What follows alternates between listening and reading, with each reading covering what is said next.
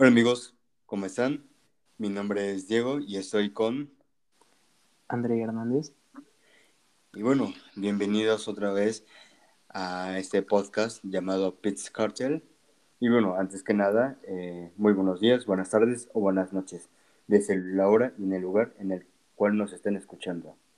Pues bueno, eh, el día de hoy venimos con más información, venimos con, con la segunda parte de lo que necesitas saber para entender la Fórmula 1. Eh, la verdad, yo creo que este capítulo se va a venir muy emocionante. Vamos a hablar más que nada del coche y de todo lo que todo lo que necesitas. Bueno, pues no saber, pero sí, sí, informarte un poco de, de, lo que es el coche en sí, ¿no? Lo que hay en el coche, la, el motor, velocidades y todo, ¿no? Pero antes que nada, ¿qué te parece si vamos con las noticias que, que nos, que, nos sorprendieron en, este, en estos días? Ufa, sí, por favor, y antes de, pasar este gran capítulo del día de hoy, pues mira, te tengo la primera noticia, una noticia que seguramente le dolió a los fans de, de Australia y sobre todo a Daniel Ricciardo, porque se canceló el Gran Premio de Australia en el 2021. Qué dolor, qué dolor, pobrecito de Daniel Richardo. Ya lleva un año sin ver su familia. Y pues obvio, ya tampoco tener ya dos, dos veces, ya se cancelaron el Gran Premio de, de, su casa. Entonces, pues es triste, y más para los fans que Australia era como la carrera del inicio de la temporada y pues se canceló otra vez, ¿no? Entonces, mmm, la verdad sí duele bastante, sí duele bastante saber todo esto. Sí, no, de verdad, muy, muy feo, porque aparte Australia es una gran pista, o sea, como dices, hay veces donde Australia ha abierto la temporada y es un gran premio que no puede faltar, es muy triste. Este, estuve leyendo y fue por protocolos de salud, porque este, Australia no quiso abrir sus puertas a tanta masa de gente, por lo mismo de la pandemia y pues digamos que en la situación que estamos viviendo ahorita es entendible y pues es respetable, porque pues en fin es para, para hacerle un bien al mundo, para ver si ya podemos acabar con este maldito virus, pero pues muy triste por parte de, de la Fórmula 1. Sí, exactamente, muy triste para los fans de Fórmula 1, para, para los aficionados de la casa de, de, de Australia, pero bueno, ya pasó, ya nos entramos, ya pasó ahora me viene una duda eh, muy inquietante, que es eh, si se canceló el Gran Premio de Australia y hay un premio sin confirmar aún, eh, ¿puede que México tenga doble, doble Gran Premio? Ufa, mira, es una duda, hay muchos rumores de que esto es cierto, pero a la vez hay muchos rumores de que no. Esto es obviamente para los aficionados de México por si no sabían, México tiene los mejores aficionados en la Fórmula 1, eh, dicho por tanto por la, la Fórmula 1, por los pilotos, es muy probable, pero a la vez muy improbable. ¿Por qué? Porque México es una pista donde este, le entra muy bien a la Fórmula 1. Los fans son muy contentos, hay mucho apoyo aquí. La pista es una muy buena, de hecho, he estado viendo y en México es donde generalmente se hacen los récords de velocidad. Entonces, pues es una super pista para, para los equipos, pero a la vez, quién sabe si se haga por, primero por la pandemia y segundo por temas económicos y de verdad si le conviene al gobierno este eh, invertir en este segundo gran premio. ¿Tú qué opinas? Es que la verdad, como dices, México, bueno, en, en sí, la pista tiene, es muy bonita y como dices, donde yo tengo entendido tiene eh, la largada más, más grande de todo Fórmula 1. Entonces también vemos récords, vemos todo. Pero como dices, ¿no? Eh, el virus, el, el, coronavirus sigue presente en México, ¿no? Y pues, mira, a pesar de que faltan muchos meses para, para el Gran Premio, eh, tampoco hay que descartar que pueda haber doble premio, ¿no? Tal vez le ayude el gobierno con la cuestión de dinero, o tal vez eh, le pueda ayudar al mismo México, o tal vez no, pero al final de cuentas eh, la emoción va a ser muy, muy fuerte. Tenemos hasta, eh, bueno, la afición de Fórmula 1 tiene la mejor afición. a nivel mundial tenemos la mejor afición, ¿no? Entonces yo creo que sería muy padre el ambiente, la doble carrera aquí. Y más que nada, estos, estos rumores se han visto a través de Twitter por Rebel Racing México y por eh, uno de los encargados del, del, Gran Premio de México que ha publicado varios indirectas, ¿no? Entonces, estas dudas vienen fuerte cada vez más. Entonces, pues, bueno, pues ya, ya veremos qué pasa, ya veremos qué, qué es lo que va a pasar y bueno, pues ya, lo que tenga que pasar, va a pasar. Sí, exacto, ya que suceda lo que tenga que suceder, sería algo muy, muy padre para los aficionados aquí en México y sin duda sería un increíble segundo gran premio.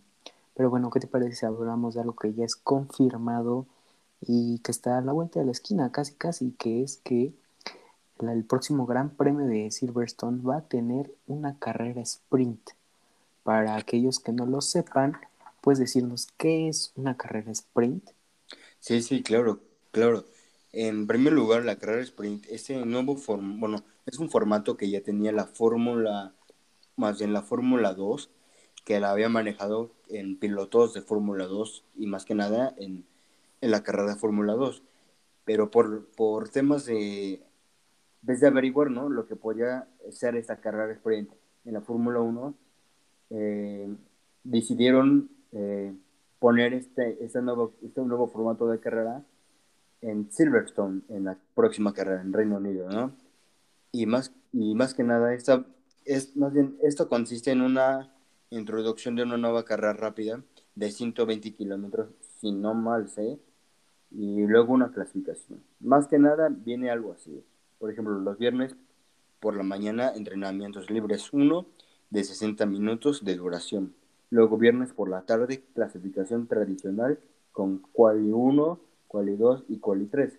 Para decir el orden de la salida para la carrera sprint es, eh, es, la, es la quali, ¿no? Y luego el sábado por la mañana los entrenamientos libres. 1 y 60 minutos de duración. Y luego por la sábado por la tarde es la carrera sprint de clasificación. Me equivoqué, no era de 120, es de 100 kilómetros. Y ya por último eh, tenemos la carrera normal, la carrera de siempre, con, con todo eso, ¿no? Ah, pero cabe recalcar que para la carrera sprint, eh, el primer lugar tiene, obtiene tres puntos, el segundo lugar tiene dos puntos y el tercer lugar tiene un punto. Así que esto podría ayudar mucho a Red Bull, a Mercedes, a los pilotos más que nada, porque se pueden ganar, es como si ganaran un punto o un punto por cada vuelta rápida que hicieran, ¿no? Entonces, esos tres, dos o un punto pueden hacer no mucha diferencia, pero pueden marcar algo, ¿no? Por ejemplo, en este, en ese sistema de, de Pérez contra Norris, por ejemplo, si gana Norris, en primer lugar, se quedan con los tres puntos y rebasa a, a Checo, entonces se viene buena esta carrera sprint. La verdad no, no puedo criticar yo, eh, no sé, ¿tú ya has visto esta, este tipo de carreras? No, pues fíjate que la verdad es mi primera vez viendo este tipo de carreras. Sabía que, lo implementaban en la Fórmula 2, pero es la primera vez que vamos a ver en la Fórmula 1.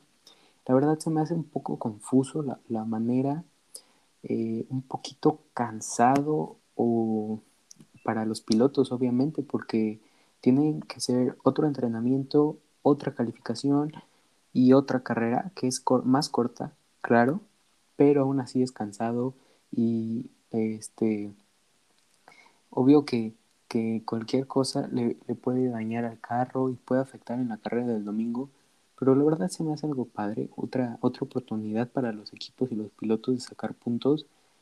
Y mira, desde mi punto de vista, siento que esta carrera sprint le va a ayudar mucho a las escuderías con un carro no tan potente a largo plazo. O sea, es decir, por ejemplo, Ferrari. Ferrari sabemos que es una escudería que tiene un muy buen carro en circuitos callejeros, en este, rectas cortas, se podría decir, para más rápido, porque sabemos que en las rectas este, de velocidad van muy lento, entonces a lo mejor para esta carrera sprint, es una carrera más corta, esos equipos pueden brillar, puede ser este Aston Martin, Ferrari, entonces siento que es una muy buena oportunidad para ellos y pues para los pilotos de conseguir más puntos para los campeonatos. Sí, exactamente, ¿no? Y pues bueno, ya, ya, ya veremos algo así, ¿no? Ya veremos cómo será. Pero más que nada, eh, también quiero comentar algo, que es los neumáticos. Los neumáticos que van a utilizar en la carrera sprint, que en los sábados los equipos tendrán dos juegos de neumáticos que los equipos van a poder escoger con total libertad, ¿no? Van a poder escoger eh, cualquiera de los, de los que quieran, ¿no? Y de los que les convenga. Y ya para, para el Gran Premio oficial, para el domingo, se hará con dos juegos de neumáticos que le quedan al equipo elegidos previamente para todo el fin de semana. Entonces, vamos a ver bastante acción, más que nada por los neumáticos que se pueden desgastar mucho o poco, ¿no? Pero hablando de neumáticos, Andrei, eh, la verdad yo conozco poco de los neumáticos. Eh, creo que tú sabes más que yo de los neumáticos, así que ¿crees que nos podrías explicar un poco más? Sí, claro, mira, la verdad a mí me gusta mucho saber todo esto de, los carros y este, cómo están formados, más que, eso. Pues de eso trata el episodio de hoy. Lo que necesitas saber acerca de la Fórmula 1, eh, parte 2, y esta es como edición, cómo funciona un monoplaza de la Fórmula 1. Bueno, eh, así rapidito, un monoplaza de Fórmula 1 es eh, cuatro llantas, un volante, un piloto, en una vista muy general. Ahora, los neumáticos. Eh, ustedes si ven una carrera, una foto de un, coche de Fórmula 1 van a ver que son neumáticos diferentes y algunos tienen este, colores diferentes. Bueno, están los neumáticos lisos. Los lisos son este, eh, neumáticos para, para, ¿cómo se llama? O sea, para la carrera pues, es un neumático liso que puede ser blando, eh, medio o duro. También hay super blandos y ultra blandos. dependiendo de, su rigidez, es dependiendo de la velocidad que van, el agarre que tienen. Y este, estos neumáticos, por su nombre lo dice, lisos, no tienen la capacidad de evacuar el agua. Es decir, que si, si usan un neumático liso en lluvia, estos van a patinar horrible. Este, lo que produce el aquaplaning y es que el coche no es capaz de, sacar el agua de esos neumáticos, entonces se resbalan. Para eso están los neumáticos intermedios o de lluvia. Estos se usan en condiciones húmedas o con la lluvia no tan fuerte, que pues si ven los neumáticos tienen dibujos, y esos expulsan el agua y hace que no, no patine el carro. Y cuando ya se de plano se está cayendo el cielo, están los neumáticos de lluvia extrema, que son los que se usan en condiciones así de lluvia intensa, que son, tienen este, dibujos mucho más profundos y hacen que evacúen todo el agua y pues así este, pueden correr en una lluvia muy intensa, que pues eso es como general de los neumáticos. No, pues la verdad, no, no, no, no todas las carreras son con los mismos neumáticos, ¿no? Eh, pueden cambiar, depende de la carrera, depende del clima y todo eso, ¿no? Pero bueno, ya, ya, ya al menos ya nos informamos un poco más de los neumáticos. Y bueno, más que nada, también quiero platicar un poco sobre el chasis. El chasis, bueno, en sí tiene un nombre sofisticado, ¿no? Ustedes pueden pensar que es eso, de seguro es algo tecnológico, ¿no? Pero no, más que nada es un compuesto de fibra de carbono, un material resistente que ofrece la ventaja de ser relativamente muy ligero y más que nada ayuda al ayuda a los pilotos. Es el chasis es el núcleo en donde los pilotos se sientan y están toda la carrera, ¿no? Está en monoplaza, pero en el centro están los pilotos y todo lo que lo rodea es el chasis, ¿no? La verdad, este chasis es con un material muy ligero, con una resistencia muy, muy, pero muy fuerte, que bueno, eh, un ejemplo podría ser el Gran Premio de Bayern, como siempre. A Groman Royal lo, ponemos como prueba porque a él le sucedió de todo. Vemos que el chasis, vemos que el carro se incendió completamente todo. No, ninguna parte del carro de donde estaba el piloto para adelante eh, sobrevivió, ninguna. Después de que partió a la mitad, ninguna sobrevivió más que el chasis.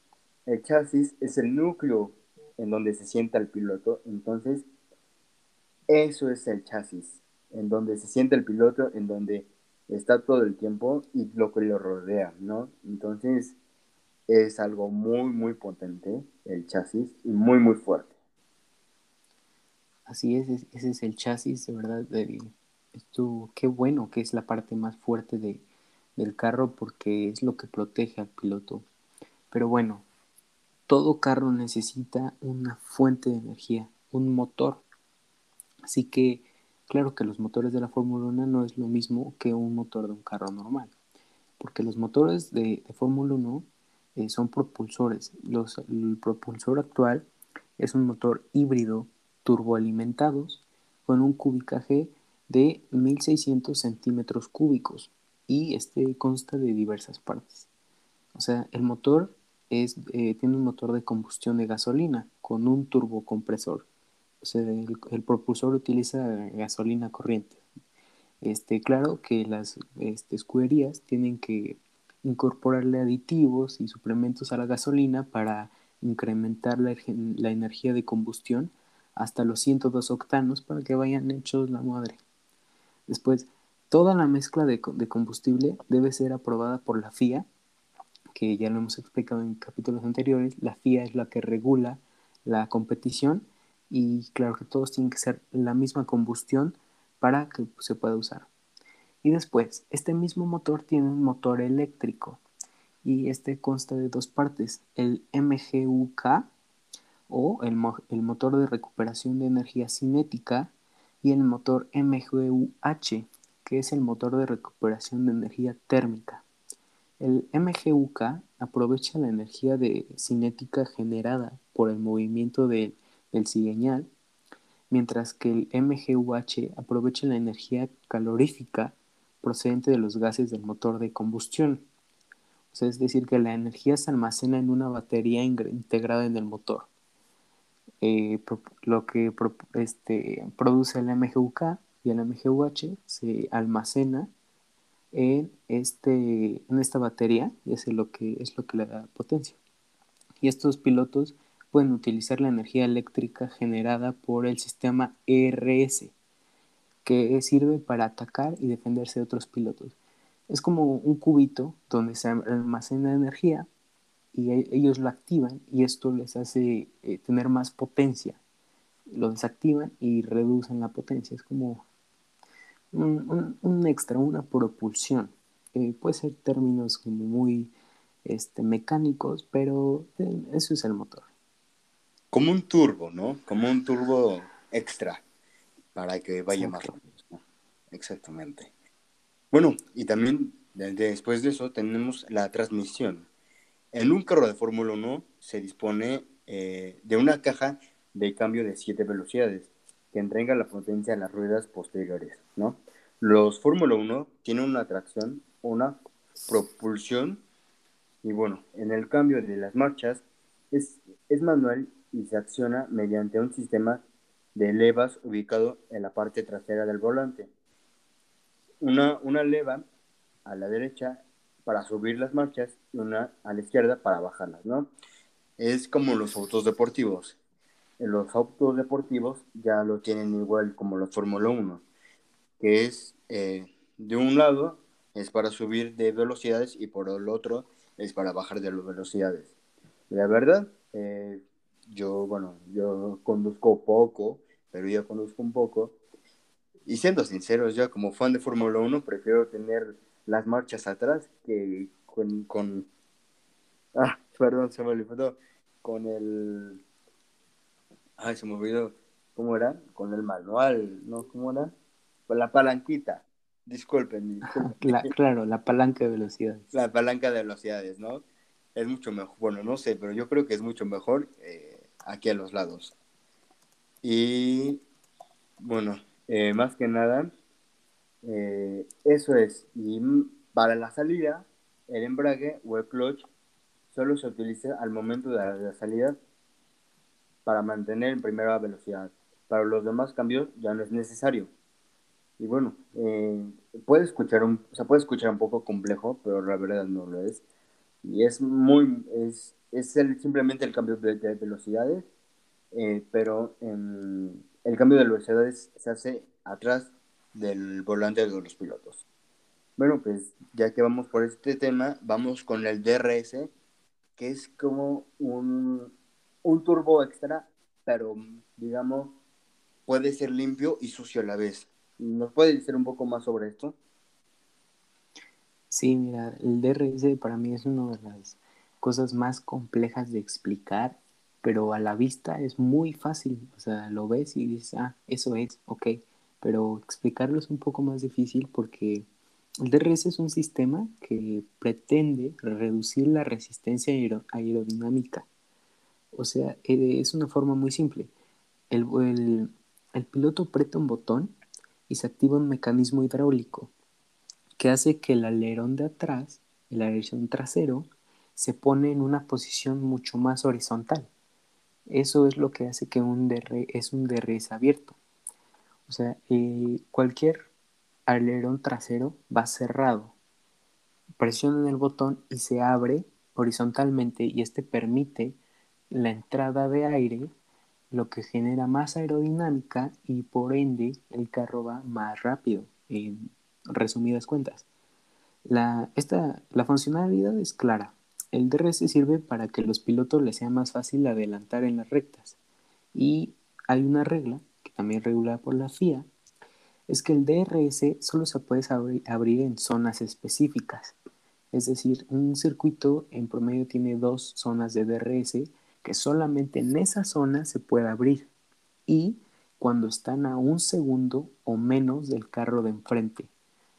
Entonces, este, cuando están a un segundo o menos, pueden abrir el DRS con la posibilidad de adelantar más fácil. Como dice este, mi compañero, es como un turbo, eh, un poco sucio, pero un poco limpio, pero eh, es muy sencillo. Sí, exactamente, ¿no? Y más que nada, por eso los pilotos prefieren estar adelante para tener aire limpio y para que vaya mucho más rápido, ¿no? Eh, por eso, por si estás en la tabla media de, la carrera, eh, es muy, es muy, te cuesta un poco más tener aire limpio para, para activar ese DRS. Más bien lo activas, pero le cuesta mucho, ¿no? Le cuesta mucho hacer su trabajo por el aire sucio que, que, viene de los otros de los otros pilotos, ¿no? Pero vamos con algo que, bueno, que personalmente es mi, mi pieza favorita, la me desde el desde el choque de Román Grosjean otra vez. Aquí amamos a Román Grosjean, ¿eh? Ya, ya, tengo una cuestión con Román Grosjean, la verdad, no sé, pero yo ya la tengo vamos a hablar del Halo, Halo, uh, Halo, eh, no sé si estoy lo correcto con el nombre, pero bueno, eh, el Halo está fabricado en titanio, un material ultra resistente y tiene la forma de griega. El dispositivo se ancla en la parte de delantera de la cabina de los monoplazas, dividiendo, dividiéndose en dos, en dos visiones de los pilotos. Pero la, gran virtud del Halo es la capacidad que tiene para resistir impactos de objetos de gran tamaño, ruedas, barreras, eh, protectoras y otras cosas, entre otras cosas más, perdón. Se porta cargas hasta 12 toneladas, 125 kilonewtons. Es como si pusiera, eh, no sé si estoy lo correcto, creo que en un elefante, o por algo así, ¿no? Eh, este mecanismo se, bueno, le, dio, le dieron inicio el 19 de, de julio de 2017, ya que eh, hubo un, en, 2014 hubo un accidente eh, en donde en ese tiempo no existía el Halo, en donde creo que es un poco de los accidentes más conocidos, que es el de George Bianchi, ¿no? Eh, gracias a, bueno, no gracias, pero aprendieron de ese accidente en donde dijeron que necesitaban algo para proteger eh, las cabezas de los pilotos, ¿no? Eh, hicieron varias pruebas, varios, varios prototipos, hasta que implementaron el Halo, Halo, como le quieran decir, y lo implementaron, ¿no? Y la primera vez que se pudo ver en acción como tal fue en 2018 en Spa, cuando eh, Nico, Nico Hulkenberg, o más conocido como Hulk, frenó frenó, frenó tarde y le pegó por la parte de atrás a, a Fernando Alonso, ¿no? Que en ese tiempo estaba en McLaren. Y salió volando el carro, salió volando literalmente, salió volando y le pegó en el halo, en el coche de, de, de, Alfa, de Alfa Romeo, que en ese tiempo estaba Charles Leclerc ahí y le impactó. ¿no? Y esa es la primera vez que podemos ver la acción del Halo. Cuando muchos lo pensaban como algo ridículo, como algo tonto, pues que de, qué servía ahí para... Le, le, tapaba a los, a los pilotos la visión completa, pero desde ahí vieron que sí servía. Y la segunda vez, como tal, que vieron que sí servía y que era algo muy importante y que era para mejorarse cada vez, fue con Román Grosjean. Si, el, si no hubiera tenido el Halo, el Román Grosjean, yo creo que ahorita se hubiera decapitado. Literalmente decapitado porque eso le salvó la vida. Eso le salvó la vida igual que el chasis, ¿no? Entonces es algo muy sorprendente. Sí, no, la verdad, bendito sea el día en que implementaron el Halo.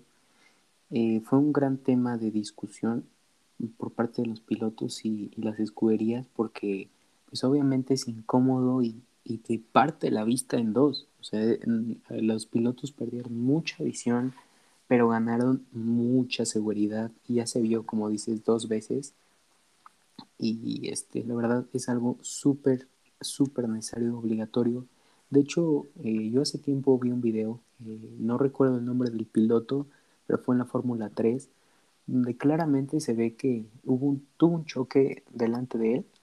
él. Él, iba en bandera amarilla, iba lento y pudimos ver cómo una llanta iba a 100 kilómetros por hora hacia su carro, chocó en el halo y, y, botó para atrás, ¿no? Pero, ¿qué hubiera pasado si no estaba el halo? Eh, lo decapitaba, literalmente, lo decapitaba. Entonces, este, ahí se puede ver que qué necesario es el halo, qué importante porque como decías, ya ha salvado varias vidas y, les guste o no, es muy, muy seguro. Así es, ¿no? Y como el chasis, como Halo, eh, esos, esos, eh, esos prototipos, eh, pues han salvado la vida de muchos pilotos, ¿no? Y nos han demostrado que, pues, que están ahí por algo, ¿no? Y como, di, como, como escuché alguna vez del director de la, de la FIA, eh, en un, un director, más bien, creo que el director general de la FIA nunca es suficiente para un carro de Fórmula 1. Nunca es suficiente. Siempre hay que tener la mejor seguridad. Es un deporte muy hermoso. Es un deporte en donde vemos mucha acción, muchos, mucha velocidad, mucha adrenalina, pero siempre tener la mejor seguridad para los pilotos. Para que los pilotos no piensen que es su última carrera. Para que los pilotos puedan regresar a casa y decir, sigo vivo. Entonces, es algo muy bonito que, que escuché de que escuché alguna vez del jefe de la FIA. Entonces, pues, bueno, eh, creo que es algo muy importante estas dos cosas. Y bueno, eh, ya viendo todo lo demás, el carro en sí es una cosa maravillosa, es una bestia. Exactamente, pues creo que ya les explicamos eh, una vista muy general, no tan profundizada, lo más importante de un carro, mm, lo que tienen a la vista en un carro de Fórmula 1, es toda una ciencia un carro así, todo está puesto y acomodado en un lugar y todo tiene una ciencia por detrás, muy bonito, entonces yo creo que pues eso sería todo por, por el episodio informativo de hoy. Pues sí, yo creo que, que, que sí, que sería, pues ya aprendieron un poco del carro, de lo que es, y bueno, si, si gustan investigar más, eh, bueno, ahí está adelante. Eh, pues bueno, creo que eso es todo. Pero antes que nada, ¿qué te parece vamos por la recomendación del día? ¿Qué nos tienes tú el día de hoy? Y claro que sí, no nos podíamos irnos sin la recomendación. Mira, yo el día de hoy te traigo una serie eh, original de Netflix para la gente que tiene Netflix. Se llama Designated Survivor, el eh, superviviente designado. Un breve resumen. Este, en Estados Unidos y creo que en todo el mundo eh, se designa un superviviente que en caso de alguna emergencia, de muerte, de desaparición, este, de secuestro, él es el último en la fila de la cadena para llegar a ser presidente, ¿no? Y esto, esto, esto es de la vida real. Entonces, bueno, en esta serie se plantea la muerte del ataque terrorista al gobierno de Estados Unidos, donde fallece el presidente y el vicepresidente. Entonces, este chavo tiene que tomar la presidencia de Estados Unidos eh, después de un ataque terrorista sin él saber nada. Entonces, pues se ve cómo, cómo la lleva y, pues está muy buena. La verdad se la recomiendo. Si les gusta la política, la acción, es muy buena serie. Interesante, interesante, lo veo muy interesante lo que nos recomiendas el día de hoy, la verdad. 100 de 100. Eh, yo no la he visto, la veré, la tendré que ver para criticarla, como tú dices, a ver si está buena o no. Eh, yo el día de hoy les traigo una película mm, ya un poco antigua, pero muy buena, La momia. La momia, ¿no? Es, es, es una película entre terror, acción, aventura, misterio y comedia, ¿no? Entonces es, es muy buena, muy buena y es para toda la familia y se la, se la recomiendo, ¿no? Y bueno, eh, ya que el día del domingo no tendremos eh, gran premio, eh, ¿qué te parece si nos vemos el... ¿Qué te parece si mejor dejamos el capítulo de, de lunes, ya que no tenemos muchas noticias? ¿Y qué tal si nos vemos el miércoles? Así es, bueno, por si, por si no saben, esta semana hay descanso de Fórmula 1, no va a haber gran premio hasta la siguiente. Entonces, pues sí, nos vemos por el próximo capítulo el miércoles, de también un capítulo informativo, para echar el cotorreo, chismear y a ver qué, qué les platicamos, ¿no? Pues me parece súper, me parece súper bien. Y pues bueno, yo creo que, que eso es todo por el capítulo de hoy. Espero que lo hayan disfrutado y pues bueno, eh, no hay más que decir. Ah, sí, una cosa rápida que decir. Síganos en nuestras redes sociales. Eh, también pueden vernos en, escucharnos en Spotify, Apple Music, eh, Google Podcast, pero Apple Music, siempre digo lo mismo, Apple Podcast, una disculpa. Y bueno, también nos pueden dejar sus comentarios en la caja de recomendaciones. Y también nos pueden seguir en Instagram, ¿no? Y bueno, creo creemos que próximamente tendremos abierto eh, en otras plataformas estaremos eh, activos, ¿no? Pero luego ya les contaremos. Y bueno, más que nada, yo creo que es desde aquí, creo que ya es lo último. Desde mi parte, hasta luego, que tengan un bonito día, bonita tarde, bonita noche. Muchas gracias a todos, vayan a seguirnos a Instagram, nos vemos. Hasta luego.